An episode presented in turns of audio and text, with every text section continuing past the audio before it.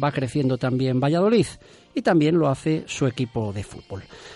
Equipo de fútbol que, como ya sabéis todos, llevaba más de 15 años seguidos en aquella etapa en segunda división y luchaba año tras año por el ascenso, que se produciría luego un año más tarde.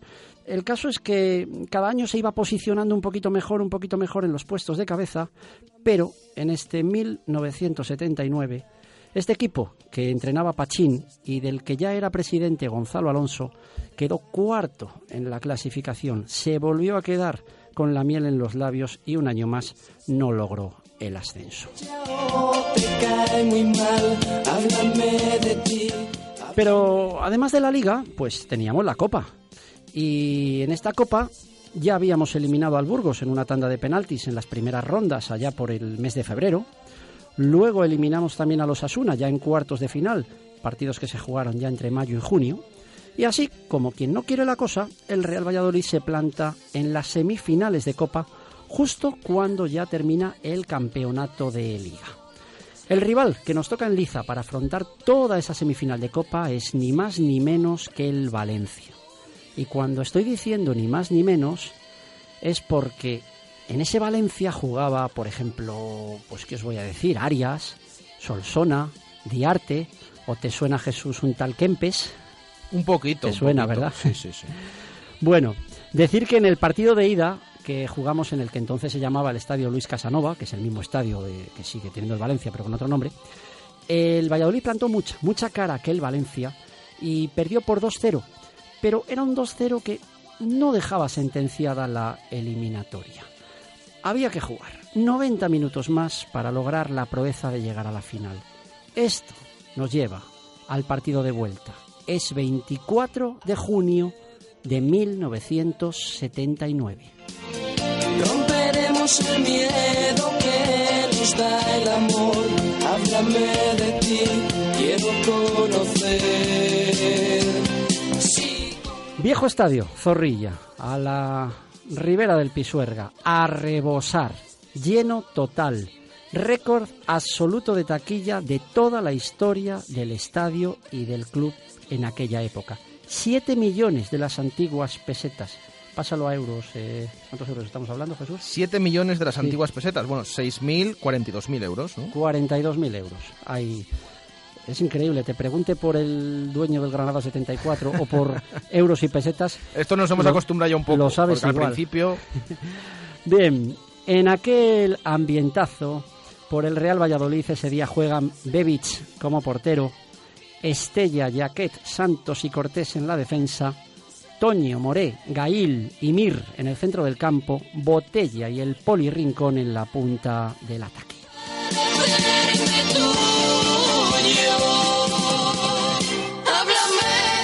El Real Valladolid se pone Jesús a los cinco minutos de empezar el partido con un 1-0 a favor. Falta que saca Estella y remata Poli Rincón y el estadio aquel día vibra como nunca ante la posibilidad ya muy cerca de igualar y remontar la eliminatoria.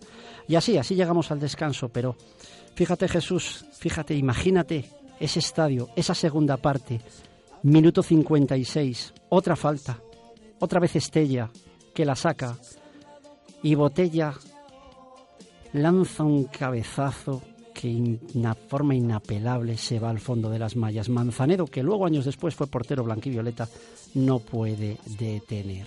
2-0, minuto 56 de la segunda parte. Eliminatoria igualada. Solo, solo otro gol separaba al Real Valladolid de aquella gran final de Copa. Pero había más cosas a veces que cuando crees que lo que te separa es un gol o, o tal, de repente aparecen otros elementos y para la historia, para la historia pasará la actuación del árbitro. La actuación del árbitro de entonces, que era Soriano Ladrén, que con 2-0 en el marcador no quiso ver uno de los penaltis más escandalosos que nunca jamás se hayan podido ver en nuestra ciudad. Mirad, el Poli Rincón se quedó solo, completamente solo ante Manzanedo, que lo único que pudo hacer era tirarse al suelo, agarrarle de un pie para que no pudiera chutar a puerta.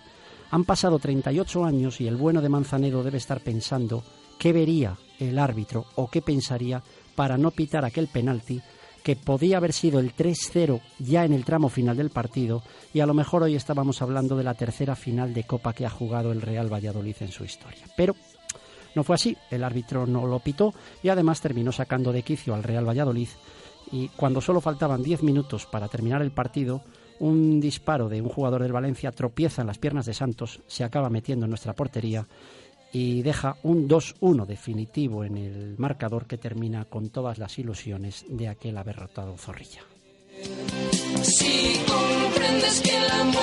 De aquel partido queda también para la historia un estadio en pie, ovacionando a todos los jugadores después del partido y coreando el nombre de su presidente.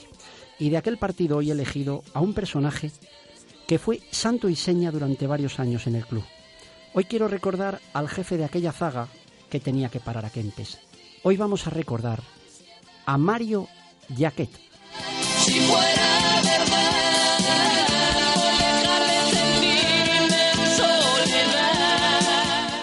Eh, mira Jesús, para, para entender un poco el fichaje de, de Jaquet, eh, os tendría que explicar un poquito qué significaba en aquella época de los 70 y de los 80 los oriundos.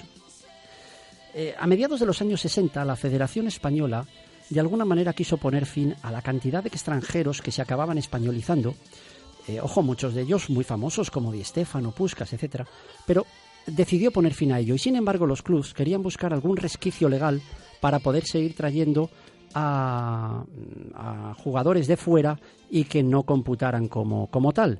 Entonces había una norma, una norma internacional que decía que cualquier descendiente de españoles que nunca hubiera vestido la camiseta de otra selección podía acreditar un certificado de oriundo. Y bueno, eh, hay, es de traca, de traca la cantidad de historias que se buscaban para certificar aquello tantos y tantos jugadores. Entre todas esas polémicas eh, llegaron muchísimos jugadores a España, muchísimos de Paraguay, y bueno, entre todas esas polémicas mejores o peores llegó también a España Mario Jaquet.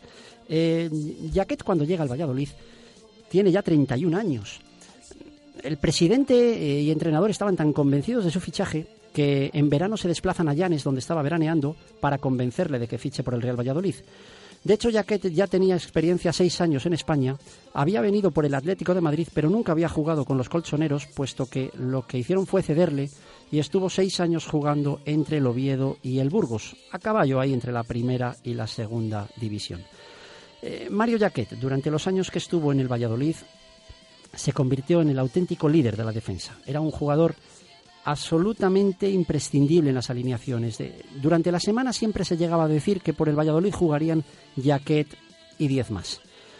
Tenía todo, todo lo que tiene que tener un gran defensa. Era luchador, era duro, agresivo, pero muy noble, muy noble. Sabía perfectamente dónde estaban los límites. Y se puede decir que Jaquet nunca, nunca lesionó a un contrario mientras jugó en el Real Valladolid.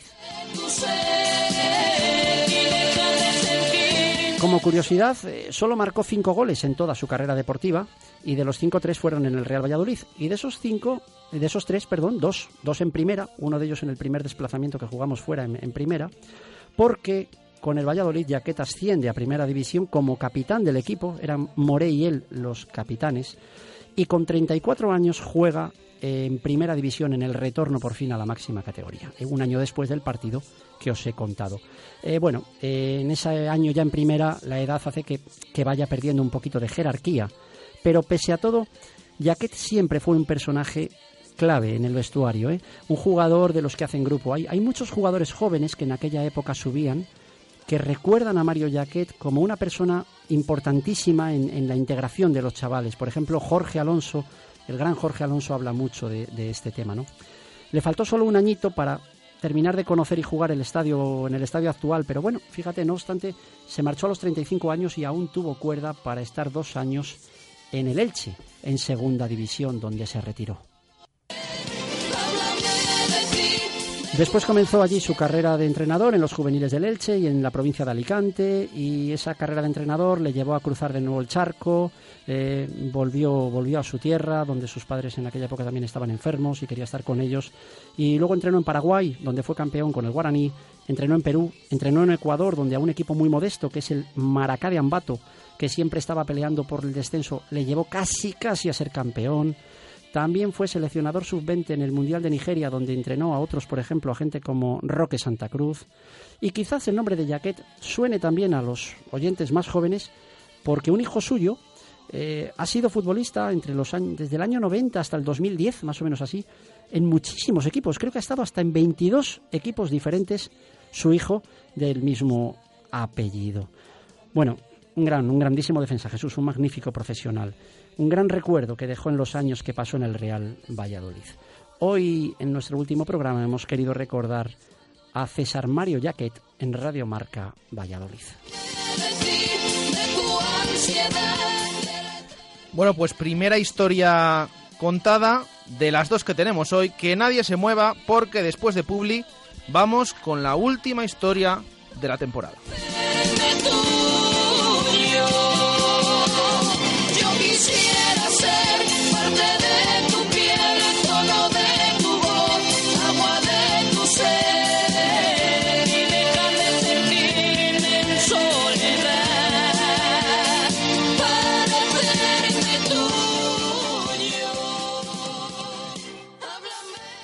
Radio Marca Valladolid, 101.5 FM, app y radiomarcavalladolid.com. ¿Tienes una casa nueva o vas a reformar la tuya? En Rodríguez Palomares puedes encontrar todo lo que necesitas. Tu salón, dormitorio, sofá, cocina, baño, dos plantas de exposición en la calle Nicolás Salmerón 9. Rodríguez Palomares, tu centro del mueble en el centro de Valladolid. Desde hace más de 40 años, en Grupo El Salvador nos mueve el afán de servicio, con la ampliación de nuestra red de tanatorios en Valladolid, Medina de Rioseco, Tudela de Duero, Montemayor de Pililla, Peñafiel y Mojados, queremos estar más cerca de ustedes en estos momentos. Grupo El Salvador, haciendo sencillo lo más difícil. Un servicio de agencia funeraria castellana, 983 25 12 25. Vive la experiencia Made in Spain este mes de junio con los descuentos de Empresa Carrión. Citroën C4 Cactus por tan solo 12.500 euros o nuevo C4 Picasso PureTech desde 14.900 euros. Incluido ayudas en recompra y financiación con PSA Financial Services. Llega la experiencia Made in Spain a Empresa Carrión, tu concesionario Citroën para Valladolid y provincia. Radio Marca Valladolid, 101.5 FM, app y radiomarcavalladolid.com.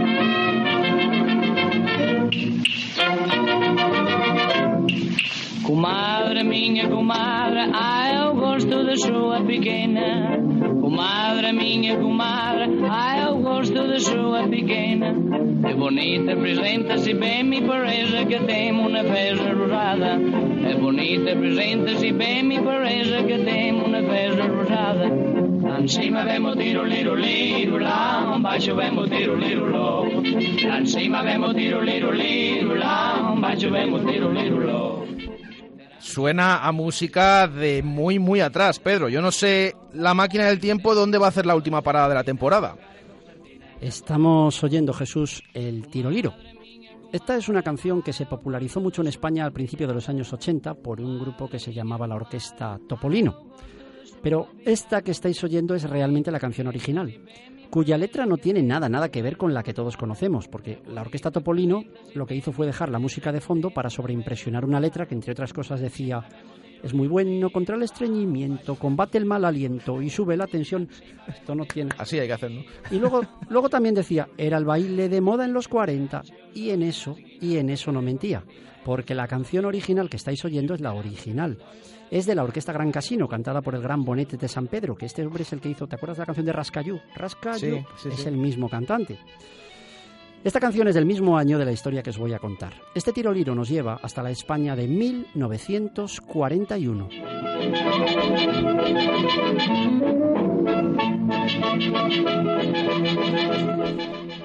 En 1941 el mundo en general vive un momento dramático, unos años de una gran guerra que paraliza al mundo entero, excepto España, porque la España de 1941 era ya una España de posguerra.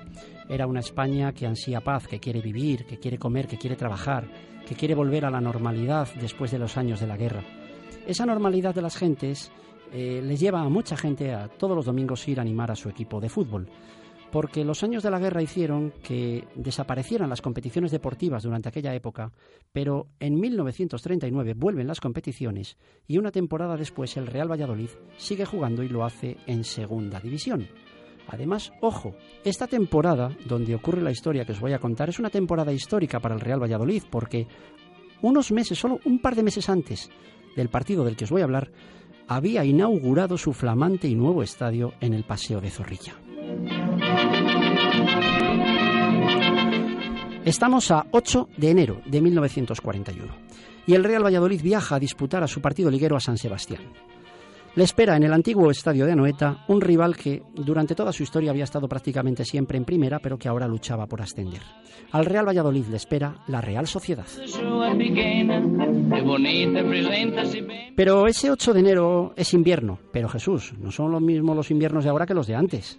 Mira ahora el calor que tenemos, fíjate el invierno frío que tiene que hacer. En San Sebastián, en aquel invierno, nieva, nieva y nieva aquel 8 de enero hasta más no parar. Y el partido es imposible de que se dispute. Y entonces, cuando ocurría una circunstancia como esta, lo que se hacía era quedarse a dormir e intentar jugar al día siguiente. Lunes 9 de enero, los jugadores vuelven al campo y de nuevo es imposible poder jugar porque el temporal de nieve no cesa, el estado del juego es impracticable y lo que se hacía en estos casos es pues esperar otra vez al día siguiente. Martes 10 de enero, y nieva y nieva y nieva sin parar y sigue siendo imposible que se pueda jugar el partido. Y lo que se hacía en estos casos es esperar al día siguiente.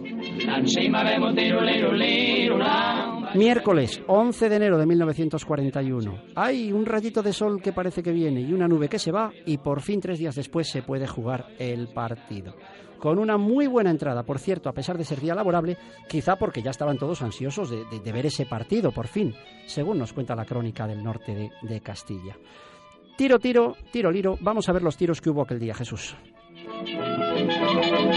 El Real Valladolid, al que entrenaba Juan Bilbao, más conocido como Juanín, aquel día juega con Ortiz, Busquet, Sasot, Estrada, Langarica, Torquemada, Peralta, Liza Swain, Duque, Suárez y Las Heras. Os voy a anticipar ya que el Real Valladolid hizo ese día dos goles. Lizo Swain y Duque marcaron para los blanquivioletas, pero que el Real Valladolid perdió el partido. Si queréis saber si el partido le perdimos por mala suerte, por el árbitro o por un gol en el último minuto, seguir escuchando la historia. A los 19 minutos, un tal Pedrín de la Real Sociedad nos hace el 1-0. Dos minutos más tarde, Aspiazu nos marca el segundo. Y al minuto siguiente, Chipia nos hace el tercero. Pero si no había sido poco recibir tres goles en solo cuatro minutos, Pedrín, de nuevo, nos hace el 4-0 en el minuto 25 y Aspiazu repite y nos marca el 5-0 en el minuto 27. Yo creo que no hace falta sacar la calculadora, Jesús. Son cinco goles que recibimos en solo ocho minutos. Pero no, no sé, debió parecerle poco a los locales, porque Chipia, Majete este Chipia, nos hace el 6-0 en el minuto 40. Y Aspiazu, en el último minuto de la primera parte, nos marca el 7-1, ya que por fin habíamos marcado uno del honor. Así se va el Real Valladolid al descanso, con un 7-1 escandaloso. Quizá, digo yo, eh, que a lo mejor uno miraría al cielo esperando otra nevada que suspendiera el resto del partido, pero va a ser que no, que había que jugar otros 45 minutos. En los otros 45 minutos, aunque el Pucela marca otro gol, continúa el tiro liro. A los cinco minutos de reanudarse, Bienzobas, que este es un mítico del fútbol español de aquella época, nos hace el 8-1. El propio Bienzobas en el minuto 63 nos hace el noveno. Y del 63 al 90, pues te voy a contar, Jesús. Izaga nos hace el décimo. Chipia, que estaba con ganas, nos hace el undécimo. Bienzobas, también quería repetir, nos hace... No, perdón, Chipia nos hizo dos, el undécimo y el duodécimo. Bienzobas nos hace el decimotercero. Y ya, antes de que el árbitro pitara al final, Chipia pone la guinda con el decimocuarto y definitivo gol, tal como reza la crónica de El Norte de Castilla. Final del partido, Real Sociedad 14, Real Valladolid 2. Una derrota vergonzante. La crónica del norte de Castilla reflejó fielmente el, estado el enfado perdón, mayúsculo del, del, redactor con el equipo. ¿Qué han hecho los jugadores del Real Valladolid tres días en San Sebastián? se preguntaba. Hay que poner remedio a esto, con energía, sin contemplación, a esta tan escandalosa y gravísima situación. 76 años después, o sea, hoy, esta es la mayor goleada de la historia de la Real, pero en lo que a nosotros nos compite, es también la mayor derrota de la historia del Real Valladolid. Pero os voy a decir más, 76 años después, esta es la mayor goleada que ha habido nunca en la historia de la segunda división. Hoy es nuestro último programa. Vaya forma de acabar. Yo creo que van a pensar algunos, pero amigos, estaréis de acuerdo conmigo que a veces las mejores películas no son las que tienen el final feliz. El motivo hoy de recordar en, este último programa la mayor derrota de la historia del Real Valladolid, yo quiero que os lo toméis como un final interpretable. Un final que algunos os lo podéis tomar como club perdedor, derrotado, pobre, triste, pero que otros, si queréis, lo podéis dar la vuelta. Comadre minha, comadre, ai eu gosto de sua pequena. É bonita, apresenta-se bem, me parece que tem uma festa rosada. É bonita, apresenta-se bem, me parece que tem uma festa rosada.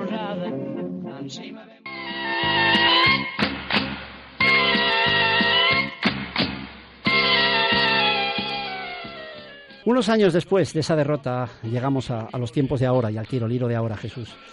El Real Valladolid, después de aquella derrota, ascendió a Primera División y jugó una final de Copa y quedó cuarto en Primera y volvió a caer y se volvió a levantar y ganó un título y llegó a otra final de Copa y jugó años y años en Europa. Todos se caen, pero solo los más grandes se levantan. Hoy os he contado una derrota histórica y habéis visto de lo que fuimos capaces después. Ahora estamos en unos días posteriores a lo que para nosotros ha sido otra gran derrota, una gran decepción, pero si os fijáis en el pasado, en la historia del club, Siempre hemos llegado hasta aquí con muchos entrenadores, presidentes, etcétera, jugadores, pero siempre, siempre la afición ha estado al lado. A veces más, a veces menos, pero el aficionado blanquivioleta es el que da sentido a la historia. Por eso yo os animo, os animo a ser parte de la próxima historia, de la que está por venir, de la que contaremos dentro de muchos años, de la historia de cómo se recuperó de esta derrota el Real Valladolid. Era el baile de moda en los 40 y ahora en los 80 enrolla mucho más. Hemos llegado al último programa, Jesús. Mm. Han sido dos años, mm, dos años contando todos los jueves la historia del Real Valladolid. Por los micrófonos de Radio Marca hemos hablado de presidentes, jugadores, entrenadores, utileros, pero lo más importante de este programa no soy yo. Lo más importante, Jesús, lo que de verdad hace que exista la radio son los oyentes. Sois vosotros los artífices del éxito de este programa durante estos dos años.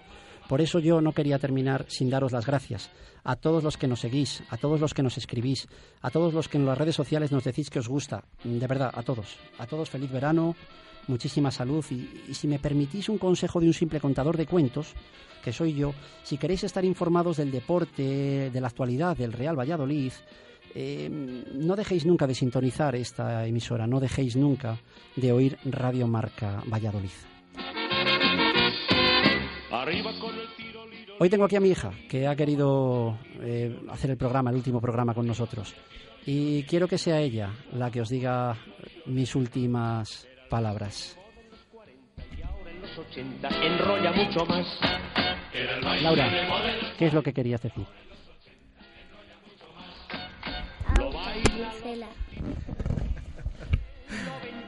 Un poquito, un poquito más animosa. Adiós, gracias a todos. debajo de la cama y encima del colchón. Y se baila el pico de una rama debajo de la cama y encima del colchón. Y en este último programa de la temporada tenemos una visita especial. Eh, Chu Rodríguez, ¿qué tal? Buenas tardes. ¿Qué tal, Jesús? ¿Cómo estás? que algo nos ibas a decir, ¿no? Para cerrar esta temporada. Eh, Pedro le da las gracias a los oyentes, que yo creo que es con los que más tenemos que ser agradecidos, pero yo le doy las gracias eh, a Pedro Rodríguez, eh, le doy las gracias a Laura, su peque, a Carmen, que nos ha aguantado aquí todos los, los jueves, haciendo todos un esfuerzo para sacar adelante este programa. Por supuesto, a ti, Jesús. mañana despediremos directo Marca Valladolid y quiero aprovechar también para despedir a nuestro técnico Pedro, que este es su último programa y bueno, le quiero, le quiero dar las gracias por estos dos, dos años. Hemos tenido momentos buenos, momentos, momentos no tan buenos, pero yo creo que siempre ha habido respeto entre, entre ambos y le vamos a, echar de menos. Ha estado currándose ahí la herencia con, con, Víctor Garrido estos últimos meses, así que yo creo que lo, que lo deja en buenas manos, pero quería públicamente agradecerle a, Pedro García estos dos años con nosotros en Radio Marca Valladolid. Por supuesto, un abrazo muy fuerte para Pedro, por supuesto, y eh, nosotros decir que para mí ha sido un auténtico placer presentar este programa y el mérito que tiene Pedro, tanto uno como otro, los dos Pedros que nos han acompañado, es bestial. Volvemos mañana, último programa de la temporada, 1 y 5 de la tarde, directo Marca Valladolid. Un saludo, gracias, adiós.